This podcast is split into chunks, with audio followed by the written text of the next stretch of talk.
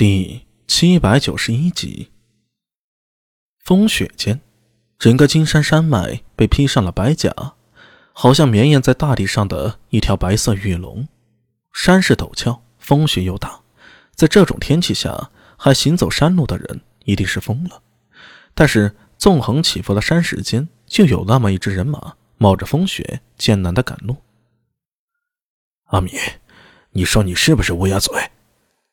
阿史那道真两眼盯着身边的苏大伟，恶狠狠地说道：“你说大雪满弓刀，现在好了，大雪真的是堆满了弓刀了。”他有些心疼的将自己腰间的弓拍了拍，弓弦已经卸下，弓变成了一条长棍。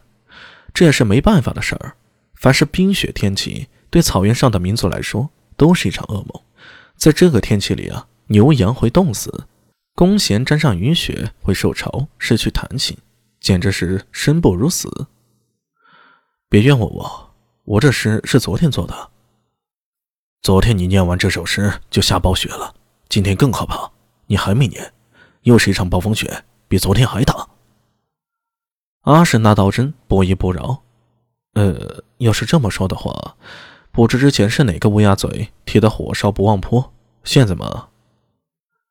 苏大为眯起眼睛，在簌簌落下的大雪中，勉强看清阿什纳道真英俊的脸庞上，曾经秀发中稍秃了一块，这令他无比惆怅。果然呐，所有帅哥变地中海发型都会变得很丑。阿米，你再说一遍，信不信我杀了你？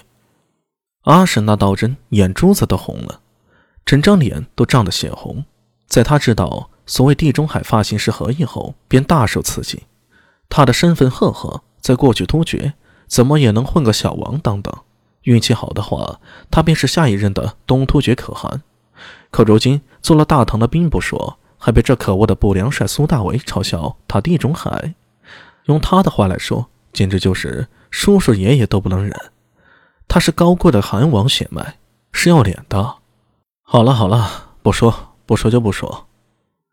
苏大伟举手做投降状。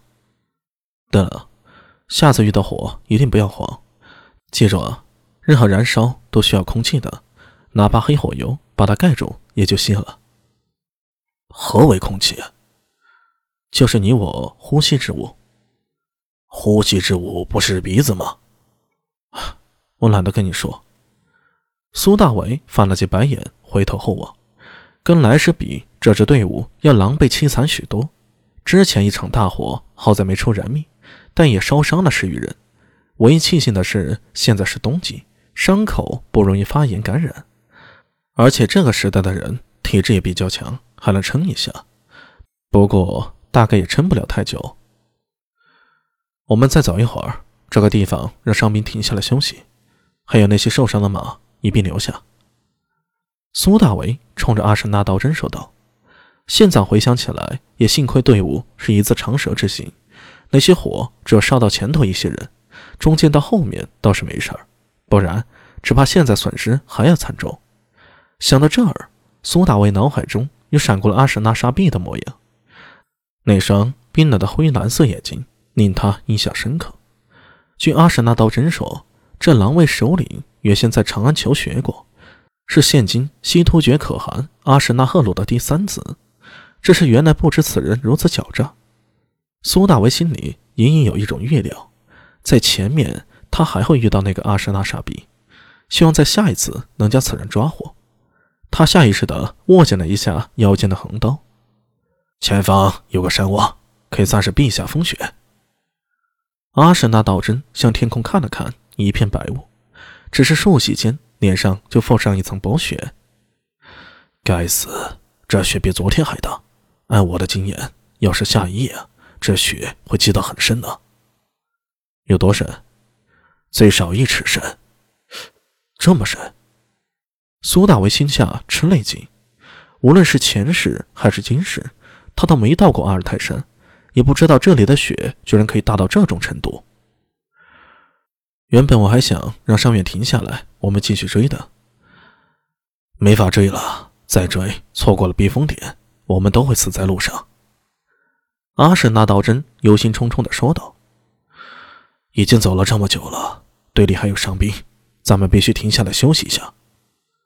看了看苏大伟，他又说道：“你放心，我们走不了，狼卫也逃不了，暴风雪对大家都是一样的。”好，苏大伟终于点了点头，答应下来了。